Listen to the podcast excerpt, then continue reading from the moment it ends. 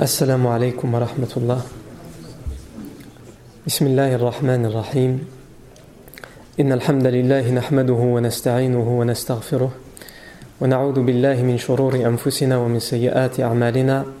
من يهده الله فلا مضل له ومن يضلل فلا هادي له وأشهد أن لا إله إلا الله وحده لا شريك له وأشهد أن محمدا عبده ورسوله صلى الله عليه وآله وسلم. يا أيها الذين آمنوا اتقوا الله حق تقاته ولا تموتن إلا وأنتم مسلمون. يا أيها الناس اتقوا ربكم الذي خلقكم من نفس واحدة وخلق منها زوجها وبث منهما رجالا كثيرا ونساء واتقوا الله الذي تساءلون به والأرحام. إن الله كان عليكم رقيبا. يا أيها الذين آمنوا اتقوا الله وقولوا قولا سديدا يصلح لكم أعمالكم ويغفر لكم ذنوبكم ومن يطع الله ورسوله فقد فاز فوزا عظيما ثم أما بعد Nous sommes arrêtés la semaine dernière à la situation religieuse dans la péninsule arabique avant l'arrivée de l'islam, c'est-à-dire avant la naissance du prophète Mohammed sallallahu alayhi wa, alayhi wa sallam. On a parlé de la situation politique, on a expliqué comment vivaient les Arabes de l'époque et que c'était différent selon s'ils vivaient au Yémen ou s'ils vivaient dans la péninsule arabique. On a expliqué qu'en ce qui concerne le Yémen, il y avait plusieurs dynasties. Tout d'abord la dynastie des Marines, ensuite la dynastie des Saba et ensuite la dynastie des Himyar. Et pour, la péninsule, pour ce qui est de la péninsule arabique, on a expliqué que le système politique était mélangé au système tribal. C'était en fonction des tribus. Et on avait commencé à parler de la situation religieuse. Avant de revenir sur la situation religieuse, je vais faire encore une fois référence aux noms qui étaient importants la fois dernière parce qu'on va encore les réutiliser aujourd'hui pour, pour se rafraîchir la mémoire. Il y a deux personnages qui sont importants pour la Mecque, dans l'histoire de la Mecque avant, avant l'arrivée du prophète Mohammed. Il y a tout d'abord euh, ibn Kilab, qui était un des chefs de la tribu de Khuza'a, qui sont venus prendre le contrôle de la ville de la Mecque, qui était à l'époque sous contrôle de la tribu de Jurhum, qui est issue du Yémen. Ensuite, on a parlé d'un autre personnage important, c'est euh, Amr ibn Luhay, qui a été le premier à faire rentrer le shirk à la Mecque. Donc Amr, ibn Luhay, c'est eux qui ont pris le contrôle de la Mecque. Et ensuite, Qusay ibn Kilab, lui aussi, a pris le contrôle de la Mecque, mais il l'a plus pris pour l'autorité, pour, pour, sa famille et pour sa tribu. On avait expliqué que c'était Qusay ibn Kilab qui avait mis en place euh, l'organisation religieuse de la Kaaba, du pèlerinage, etc., de Zamzam, etc., etc. Sur la situation religieuse, il faut savoir que euh, l'unicité d'Allah Azzawajal qui était prônée par le prophète Ibrahim alayhi salam et son fils Ismaïl alayhi salam qui comme vous le savez Ismaïl salam a vécu à la Mecque le tawhid l'unicité d'Allah Azzawajal a été prôné et elle est restée jusqu'à l'arrivée de Amr ibn Luhay puisque Amr ibn Luhay c'est le premier à avoir fait rentrer shirk à on avait expliqué par quelle occasion. On avait dit qu'il était tombé gravement malade et qu'on lui avait conseillé d'aller dans une ville qui était dans une forteresse du côté du Sham qui s'appelait le Balqa parce que les qu'il y avait des bains chauds là-bas et que les gens disaient que quand ils allaient se baigner là-bas ils revenaient guéris. Amr ibn Luhay est parti, en effet il s'est baigné, il a guéri par la volonté d'Allah Azzawajal uniquement évidemment, le bain n'était qu'un sabbat et il a trouvé les gens là-bas adorant des statues, des pierres, des arbres. Il leur a dit qu'est-ce que vous faites? Ils lui ont dit on demande la pluie à travers ces statues, nos divinités, et la pluie nous est donnée. Nous demandons la guérison, et ça nous est donné à un tel point que tous les gens viennent du monde entier pour euh, prendre des bains ici et guérir. On demande d'être protégés contre les ennemis, et comme tu le sais, nous sommes une forteresse qui n'a jamais été prise. Donc Amr ibn Luhay pensait être tombé sur euh, un très bon filon. Il a demandé s'il pouvait prendre quelques-unes de leurs statues pour les ramener à la Mecque, ils ont accepté. C'est d'ailleurs en ce sens que le prophète sallam a dit dans le hadith, comme on l'a cité la semaine dernière, Ra'aytu جهنم يحطم بعضها بعضا ورأيت عمرا يجر قصبه في النار فهو أول من سيب السوائب j'ai vu l'enfer, le professeur sallam dit, j'ai vu l'enfer et j'ai vu des parties de l'enfer s'attaquer à d'autres parties, détruire d'autres parties. Et j'ai vu Amr, cet homme qui a été le premier à faire rentrer l'idolâtrie à la Mecque. J'ai vu Amr qui traînait ses intestins en enfer. Et il a été le premier à mettre en place les animaux errants. On a expliqué la semaine dernière ce que c'était que les animaux errants. Les, euh, idolâtres arabes de l'époque considéraient que certains animaux étaient sacrés et qu'il ne fallait pas euh, les charger, il ne fallait pas les utiliser pour le travail, il ne fallait pas les euh, tuer pour les consommer. Ils devaient errer et être respectés de tous. Et ça aussi, c'est une innovation et une fausse croyance. Donc on revient à cette situation religieuse. Et on a dit que les idoles, il ne faut pas croire qu'on arrive, on ramène une statue et on dit aux gens adorez la statue, les gens ils vont l'adorer. Nous, quand on entend ça, les gens adorer des statues, ça nous semble tellement ahurissant qu'on se dit Alhamdulillah, moi je vais jamais tomber là-dedans. Et pourtant, des hommes qui eux aussi ont un raisonnement et une cervelle sont tombés dans l'adoration des statues. Alors qu'avant, ils étaient dans l'unicité d'Allah Azzawajal. Comment on passe de l'unicité à l'inverse? L'adoration de pierres et de statues. C'est pour ça que c'est important de connaître quelques divinités que les Arabes adoraient et de connaître un petit peu l'histoire et comment c'est passé d'une pierre ou d'un arbre à quelque chose qui est adoré, une fausse divinité. Tout d'abord, il y a la fausse divinité Hubal, qui est la divinité la plus importante chez les Mekwa et chez les Arabes de l'époque. C'est la divinité la plus importante, Hubal il est le Dieu des affaires courantes, entre guillemets, puisqu'il est, il est consulté. Dès que quelqu'un se pose une question ou il a un doute dans quelque chose, ils, vont consulter Hubal. Hubal était euh, placé à l'intérieur de la Kaaba, tellement il était important, puisqu'il y avait énormément de divinités autour de la Kaaba, mais comme il était le, le plus important, il était placé à l'intérieur de la Kaaba, il était sûr il bouchait en fait un puits qui avait à l'intérieur de la Kaaba et dans, ce puits il y avait plus d'eau depuis longtemps il était utilisé en fait ce puits comme, euh, comme une, euh, une réserve une cachette où on mettait tous les trésors qui étaient offerts aux divinités et à la Kaaba. On les, on les mettait dedans et on bouchait avec le Hubal Hubal en réalité c'est une statue qui a été ramenée d'ailleurs. C'est pas les Arabes qui l'ont construite. C'est une statue qui a été ramenée d'ailleurs. Et certaines versions disent que c'est Amr ibn Luhay lui-même qui a ramené cette, euh, euh, cette idole. D'autres versions disent que c'est une autre personne, la hal. Certaines versions disent que c'est Amr ibn Luhay qui a ramené cette statue dans la Kaaba. Et lorsqu'ils l'ont ramenée, c'était une statue qui était sculptée sous forme d'un homme. Avec euh, ce qu'on appelle de l'aqiq al-ahmar, de la cornaline rouge, c'est une pierre précieuse. Et il lui manquait le bras droit. Donc les Quraysh, qu'est-ce qu'ils ont fait? Ils lui ont construit un bras en or. Et ils utilisaient, comme on a dit, cette divinité, cette statue pour consulter pour leurs affaires courantes. C'était le dieu le plus important pour eux. Et c'était surtout aussi pour eux le dieu de la guerre. À un tel point que quand ils devaient aller faire une guerre, ils le prenaient avec eux. Et ils imploraient cette divinité pour euh, euh, avoir le dessus et pour avoir la victoire pendant la guerre.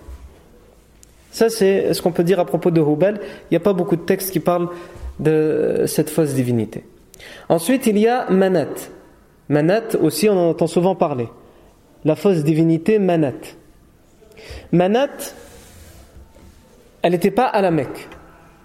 Elle était dans, une, ville, dans une région qui s'appelle Qadid, entre, euh, du côté de la côte, entre Mecca et le Medina. Et en fait, c'était juste un rocher à la base, c'était juste un rocher que les Arabes utilisaient pour aller égorger leurs bêtes. Ils égorgeaient leurs bêtes sur ce rocher. Et au fur et à mesure, ils ont commencé à égorger aussi dans de fausses croyances et par superstition pour leur fausse divinité. Et tellement de génération en génération, ils égorgeaient sur ce rocher, le rocher, le rocher lui-même, ils l'ont sacralisé.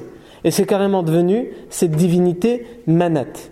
Mais le nom Manat n'est pas euh, un nom qui, est, qui a été inventé. C'est un nom qui a été amené d'ailleurs, puisque les historiens disent que le terme manat était déjà utilisé par euh, les Nabatéens et les Babyloniens qui vivaient, qui vivaient au nord de la péninsule arabique et du côté de la Syrie, la Jordanie, l'Irak actuel. Et ils adoraient une divinité qu'ils appelaient déjà à l'époque Manat. Et c'était la divinité du destin. Et les Arabes en ont fait aussi la divinité du destin et en plus la divinité de la mort. Ils considéraient que c'était Manat qui ramenait la mort. C'est pour ça qu'il était important d'aller égorger euh, sur le rocher de Manat pour, pas pour euh, essayer d'allonger euh, sa vie. Donc on voit ici comment une pierre qui était juste utilisée pour égorger, au fur et à mesure comment elle a été sacralisée en ramenant des légendes d'un autre peuple. Ensuite, on peut parler aussi de euh, Allat. Allat, c'est une divinité qui avait dans la ville de Taif. Taif, elle est située au sud de la Mecque. Et c'est la tribu Thaqif qui habite à Taif. Il faut savoir que Lat, en réalité, à l'origine, donc à la fin, c'est devenu quoi? C'est devenu quelque chose qui ressemble à la Kaaba. C'était un rocher en forme de cube, et dessus, on a, on a construit euh, une maison qui ressemble un petit peu à la Kaaba. À l'origine, c'était quoi? Il y avait ce rocher qui était utilisé comme une table de vente par un homme qui venait vendre du lait et du beurre fondu sur ce rocher.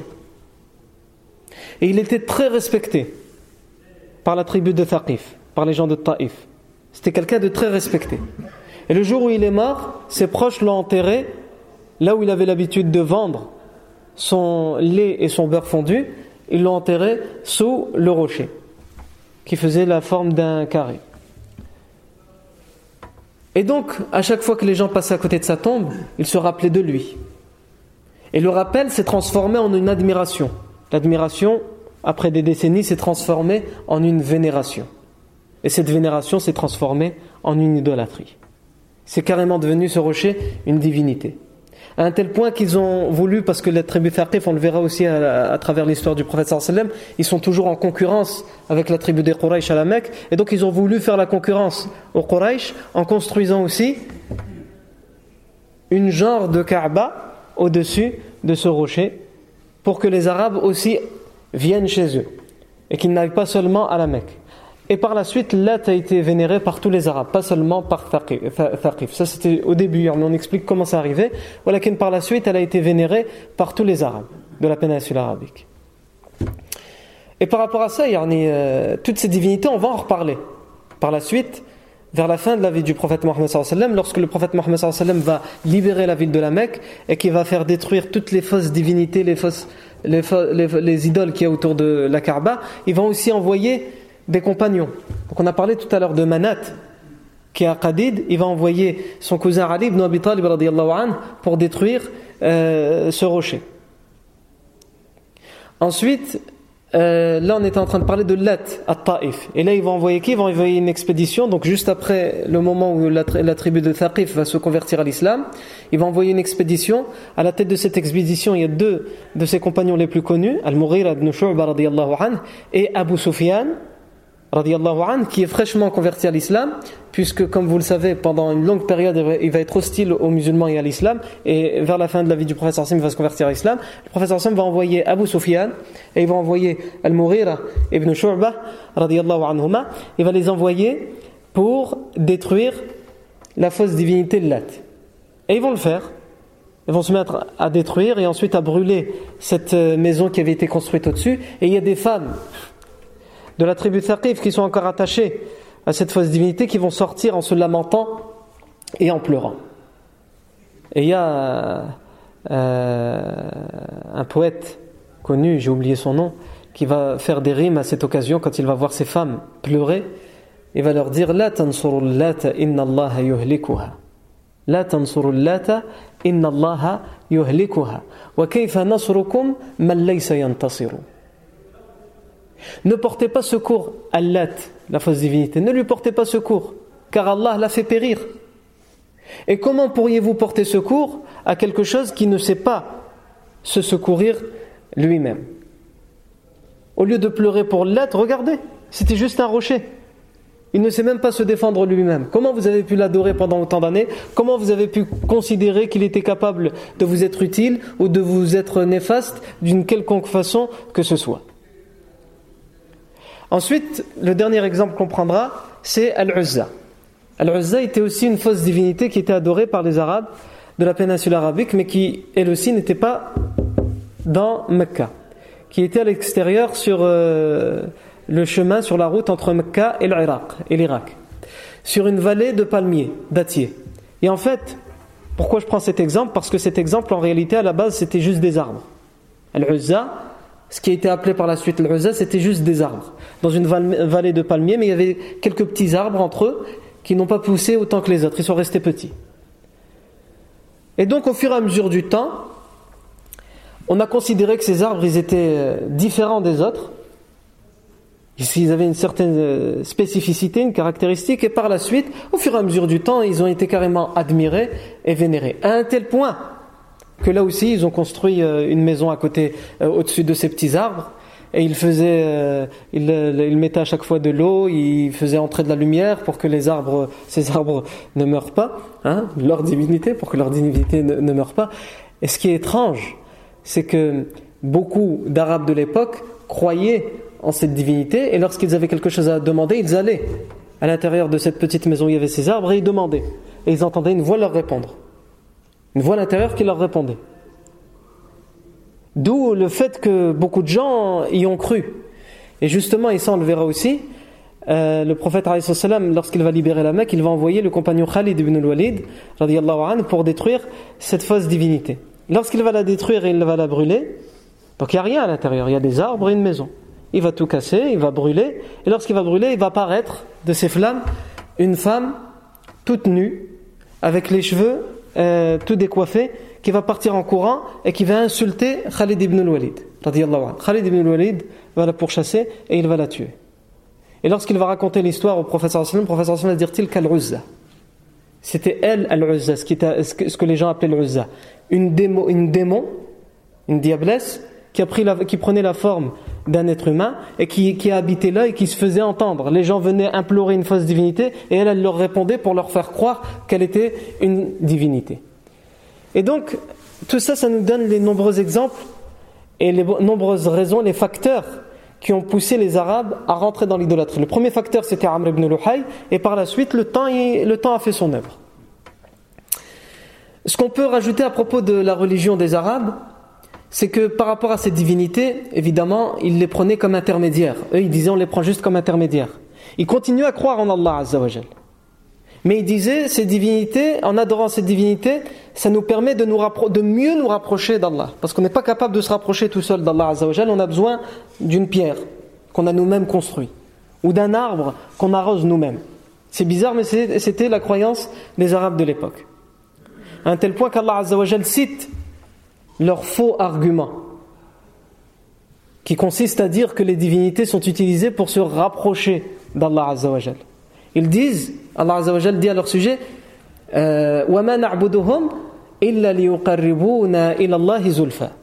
ne les adorons que pour qu'ils nous rapprochent davantage d'Allah Azzawajal. Quand le prophète va venir et va leur dire que c'est une grave erreur ce qu'ils font, et qu'ils sont en, train de rejeter la croyance en Allah et l'unicité d'Allah Azzawajal, ils répondront Mais nous ne faisons cela que pour mieux nous rapprocher d'Allah Azzawajal, que pour mieux adorer Allah Azzawajal. Donc il ne faut pas croire que les Arabes de l'époque, comme beaucoup ont tendance à croire, qu'ils étaient hostiles à l'idée d'Allah Azzawajal. Non. Et ça, ça nous montre quoi? Ça nous montre que nous aussi, on peut tomber n'importe comment dans un danger d'idolâtrie ou d'innovation. Pourquoi? Parce que l'individu, quelquefois, pense que à travers quelque chose, il fait mieux, alors qu'en réalité, il fait pire. Alors qu'en réalité, il fait pire. C'est pour cela qu'il faut absolument euh, étudier sa religion et savoir ce qu'on a le droit de faire et, ce qu'on n'a pas le droit de faire, en particulier en termes d'adoration. Ensuite, toujours dans les, fausses croyances des Arabes de l'époque, ils étaient euh, ils faisaient des offrandes et des sacrifices, c'est-à-dire qu'ils égorgeaient des animaux pour leur fausse divinité. Ils offraient des choses, des cadeaux, des trésors qu'ils accrochaient aux divinités ou aux arbres qu'ils adoraient. Ils faisaient leurs demandes à leur divinité. Ils croyaient aussi aux devins, les sorciers, qui prétendaient croire qui prétendaient euh, savoir ce qu'il y avait dans l'avenir. À un tel point qu'il y avait quelque chose qui était très courant chez les Arabes de l'époque, c'était euh, ce qu'on appelle euh, ad-darbu bis-siham ou bil-aqdah. Le fait de, c'est un, un, genre de tirage au sort, mais c'est pas vraiment un tirage au sort, c'est un tirage au sort superstitieux.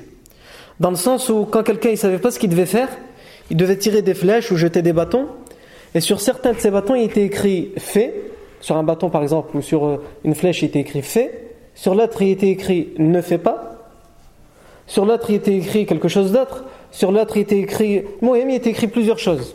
Soit fait, soit ne fait pas, soit avant de faire, va d'abord voir un tel et donne-lui 10 euh, 000 euros ou je ne sais quoi. Et donc il devait jeter, et la chose qui allait euh, apparaître, par exemple si jetait dans l'eau, qui allait rester à la surface, ce qui était écrit dessus, et eh ben c'est ce qu'ils allaient prendre en compte. Il y avait toutes des choses comme ça. Il le faisait auprès des devins. Les devins servaient à ça. Et il y avait aussi, en particulier, la, fausse divinité de Hubel qui était utilisée pour ça. Quand quelqu'un voulait consulter la divinité Hubal pour quelque chose, il se rendait auprès de cette divinité, à la Kaaba, et il jetait les bâtons devant euh, Hubal pour savoir ce qu'il devait faire ou s'il ne devait pas faire, est-ce qu'il devait se marier ou il ne devait pas se marier, est-ce qu'il devait aller en voyage ou il ne devait pas aller en voyage? Avant de partir en voyage, par exemple, ils allaient s'essuyer sur les roches et les, les fausses divinités, parce qu'ils prétendaient que ça les bénissait pour leur voyage. Et ça les protégeait pour, pour leur voyage, puisque les voyages étaient des aventures très dangereuses à l'époque. Et lorsqu'ils revenaient, comme ils revenaient sains et saufs, et eh ben avant de rentrer chez eux, ils retournaient auprès des divinités, ils s'essuyaient auprès des divinités pour les remercier de les avoir gardés en vie pendant ce voyage, de leur avoir fait réussir, euh, de leur avoir fait réussir ce voyage. Donc il y avait toutes sortes de superstitions comme ça, à tel point qu'ils croyaient même que quand il y avait un hibou blanc qui venait au-dessus d'une maison, ça voulait dire que quelqu'un de cette maison allait bientôt mourir. Ils étaient aussi superstitieux sur certains moments de l'année. Par exemple, le, mois lunaire de Safar, ils considéraient que c'était un mois de malheur. Il y avait des choses comme ça parmi les fausses croyances des Arabes avant l'arrivée de l'islam. Donc ça, c'est ce, qui concerne l'idolâtrie, al-Wathaniya. Mais il y avait d'autres minorités religieuses. Ça, c'est la majorité des Arabes, ils étaient idolâtres. idolâtres. Mais il y avait d'autres minorités religieuses avant l'arrivée de l'islam. Par exemple, par exemple, il y avait ce qu'on appelle la Sabi'a c'est un peu les ancêtres des, astrologues. Ils adoraient les planètes, les astres, les étoiles, le soleil, la lune. Il y avait aussi ce qu'on appelle le Majus. C'est l'ancienne religion des Perses, qui croyaient en deux forces égales, la force du bien et la force du mal. La force du bien représentée par la lumière et la force du mal représentée par les ténèbres et l'obscurité. Et ils idolâtraient le feu, les Majus, parce qu'ils considéraient que le feu c'était l'origine de la lumière. Et la lumière c'est le bien, l'axe du bien. Naam. Il y avait aussi les chrétiens qui étaient extrêmement minoritaires. Les chrétiens étaient extrêmement minoritaires. Il y en avait un petit peu au Yémen et un petit peu au nord de la péninsule arabique. il y avait aussi la minorité juive. Il y avait quelques juifs qui était aussi une minorité. Et les juifs, comment ils se sont retrouvés là? Eh bien, ils se sont fait euh, pourchasser du Yémen et du nord du Sham.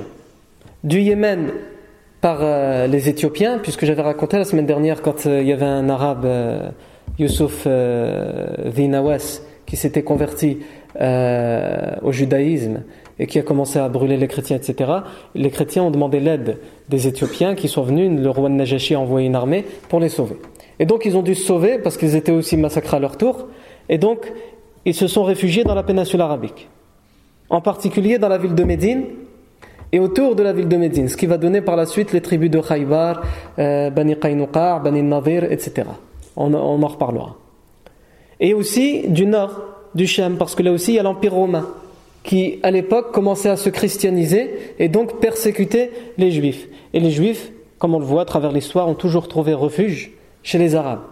Que ce soit lorsqu'ils n'étaient pas musulmans, comme on est en train de le voir, et par la suite, lorsque les arabes seront musulmans, ils trouveront toujours refuge chez les arabes. Quel était l'état religieux de la péninsule arabique? Il y avait ce qu'on appelle Al-Hunafa.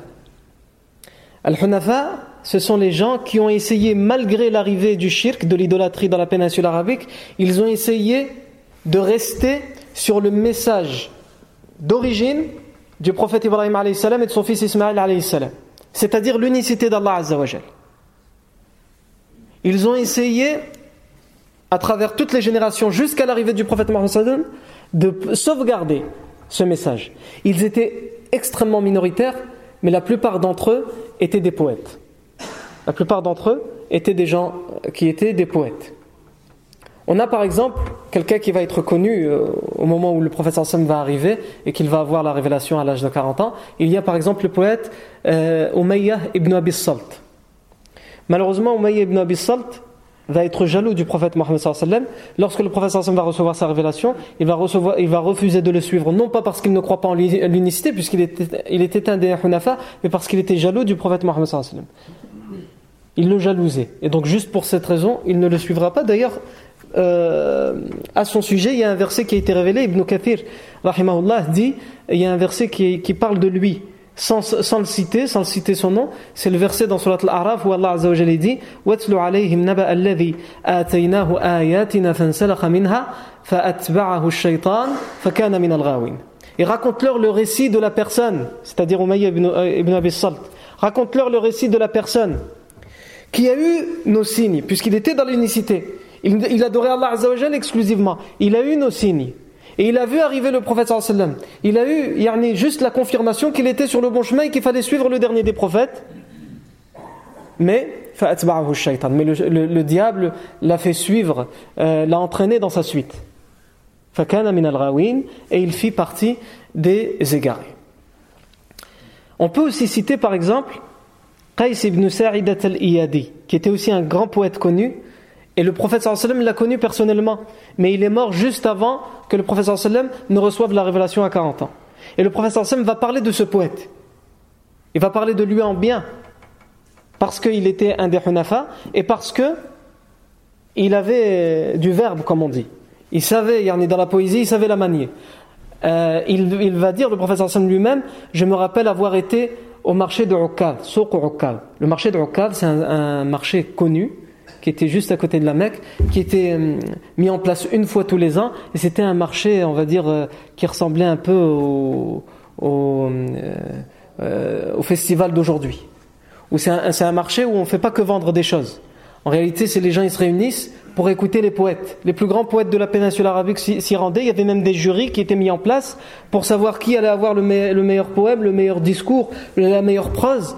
Et ils gagnaient et tout le monde apprenait sa poésie parce qu'il avait gagné et on l'a euh, perpétré cette poésie de, père en fils. Et le professeur dit J'ai été au marché de Rokad et j'ai entendu Qais ibn Sa'idat al-Iyadi qui était sur euh, son chameau rouge et qui s'adressait à toutes les personnes en disant Ayyuhannas, ijtami'u, wasma'u, wa'u. Man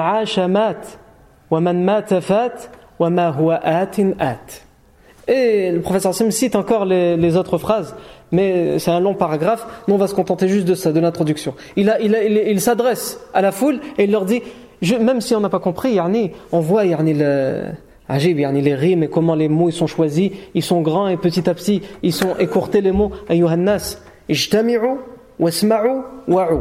vous les gens, rassemblez-vous écoutez et comprenez. Man celui qui a vécu est mort. Celui qui vit finit par mourir. Et celui qui est mort est passé. Et ce qui doit arriver arrivera. Donc, ça, ça nous aide à comprendre un petit peu la situation religieuse juste avant l'arrivée du prophète Mohammed juste avant la naissance du prophète. On peut à présent parler juste avant de parler de la naissance du prophète sallam, des caractéristiques des Arabes, puisqu'on a parlé de la situation politique, on a parlé de la situation euh, religieuse, maintenant il nous faut la situation sociale. Et donc en s'intéressant aux caractéristiques des Arabes, comment ils se distinguaient par rapport aux autres civilisations, ça va nous aider aussi à comprendre le contexte et le berceau dans lequel est arrivé le dernier des prophètes, Mohammed sallam. Euh, il faut savoir que les Arabes se distinguaient par rapport aux autres non pas euh, dans le commerce ou dans des choses comme ça, il pratiquait le commerce, il pratiquait le, euh, l'élevage de troupeaux, etc. Mais c'est pas dans ça qu'il se distinguait par rapport aux autres, puisque les autres civilisations le faisaient aussi. Là où il se distinguait, c'est d'abord la généalogie. Les Arabes étaient pour la plupart des gens qui n'étaient pas lettrés. Et donc ils apprenaient par cœur leur généalogie, pour savoir de qui ils descendent. Et c'est pour ça que même si on n'a pas beaucoup de choses sur l'histoire des Arabes, en ce qui concerne leur généalogie, on a des choses très précises. On sait qu'un tel est le fils d'un tel, fils d'un tel, fils d'un tel, fils d'un tel, etc., etc., etc. Il y a ça qu'on peut indiquer. On peut aussi parler du fait qu'ils avaient euh, un amour exagéré de la langue, de leur langue. Et ils avaient toujours une phobie, c'est qu'une autre langue vienne se mélanger à la leur et qu'ils perdent leur langue. Et donc ils faisaient tout ce qui était en leur pouvoir, comme ils n'étaient pas des gens lettrés, pour préserver à leur manière la langue. Et la meilleure façon de la préserver, c'était justement dans le poème. Et c'est pour ça que les, Arabes ont connu, des poètes qui ont été, euh, quand on étudie un petit peu la poésie arabe, que ce soit la poésie pendant le Jahiliya ou la, poésie après l'arrivée de l'islam, c'est quelque chose qui est euh, étonnant. Vraiment étonnant. Et donc c'était déjà quelque chose de très répandu. Et les poètes étaient des gens très respectés, ils faisaient partie, entre guillemets, on va dire, si on doit comparer avec le Moyen Âge ici, ils faisaient partie de la noblesse, les poètes. Euh, il y avait par exemple ce qu'on appelle Ashab al-Mu'allaqat. Les gens, les poètes de al-Mu'allaqat. Le Mu'allaqat, ça veut dire quoi? Ça veut dire la chose qu'on a accrochée, qu'on a suspendue. Parce que, comme je vous l'ai expliqué tout à l'heure, il y avait le, marché de Ukav qui était mis en place pour les poètes et pour les poésies. Et celui qui gagnait, il avait l'honneur, puisqu'il avait gagné, d'écrire sa poésie sur un support, sur une feuille de papyrus ou sur un omoplate de chameau comme ça se faisait ou sur du cuir, à la et de l'accrocher à l'intérieur de la Kaaba pour une année jusqu'au prochain marché. Et c'est ce qu'on a appelé, ceux qui ont gagné ça, c'est ce qu'on a appelé Ashab al-Mu'allaqat. Les poètes de al-Mu'allaqat, qui ont eu le droit d'accrocher leurs poèmes à l'intérieur de la Kaaba. Il y en a eu euh, en tout cas ceux qu'on connaît, il y en a eu sept. Et parmi ceux qu'on peut citer, il y a les plus connus et les plus euh, resplendissants dans leur prose et leur rime. Il y a Zuhair ibn Abi euh, Sulma, il y a Mru'ul Qais, un des plus connus, et il y a aussi An-Nabirat al Donc on va donner juste au moins un exemple de ces deux-là. D'abord An-Nabirat al et ensuite le plus connu, Imru'ul Qais. Nabirat al c'était quelqu'un qui était reconnu déjà parce qu'il avait une place spéciale au marché de Rokad, il avait une tente rouge pour que tout le monde sache que c'était la tente de Nabirat al-Dubiani. Et lui aussi, en une année, il a, gagné euh, le droit de mettre sa, prose ou son poème à l'intérieur de euh, la Kaaba. Il y a une rime, il y a une rime qui est célèbre et qui a même été traduite et qui est utilisée dans des poésies, euh, ce qu'on appelle entre guillemets les poésies romantiques, en français ou en anglais, qui est, qui est, traduite et qui est utilisée par certains poèmes, qui est reprise, un peu modifiée, en nous faisant croire que c'est une rime occidentale, alors qu'à l'origine, elle vient de ce poète Nabirat al-Dubiani. Et c'est pour ça que je voulais m'attacher en particulier à celle-ci, parce que peut-être ça va rappeler des choses à certains, ils ont déjà dû passer par quelque chose comme ça. C'est une comparaison qu'il fait lorsqu'il a voulu faire les éloges d'un roi arabe, Nabirat al-Dubiani. Il a fait énormément d'éloges avec des rimes. Et là où ce qui m'intéresse moi, c'est un moment il va lui dire كأنك ملوك وكأنك شمس والملوك كواكب كأنك شمس والملوك كواكب إذا طلعت لم يبدو منهن كوكب Il s'adresse à ce roi et lui dit كأنك شمس والملوك كواكب C'est comme si toi tu étais le soleil et les autres rois du monde c'est des étoiles. Les étoiles, c'est bien c'est pas bien C'est bien. Sauf que le soleil, quand il se lève, toutes les étoiles vont se cacher. Ça, on l'entend pour certains qui le disent à leur femme ou là, je sais pas quoi, dans certaines poésies. À l'origine, c'est ça. C'est qu'il a fait l'éloge d'un roi en lui disant qu'à annaka shamsun wal muluka kawakibu idha tala'at lam kawkabu. C'est comme si tu étais le soleil et les autres rois sont des étoiles. Dès que tu te lèves, toutes les étoiles vont se cacher. Non. Euh, al-Qais, qui est le plus connu, lui, euh, Ajib. Les derniers mots alors qu'il va, être dans mourir dans d'atroces souffrances, qu'il va être à l'agonie, il va quand même penser à faire des rimes euh, juste avant de mourir. Les derniers mots qu'il prononcera, qui seront connus de lui, c'est Kam ta'natin muthanjira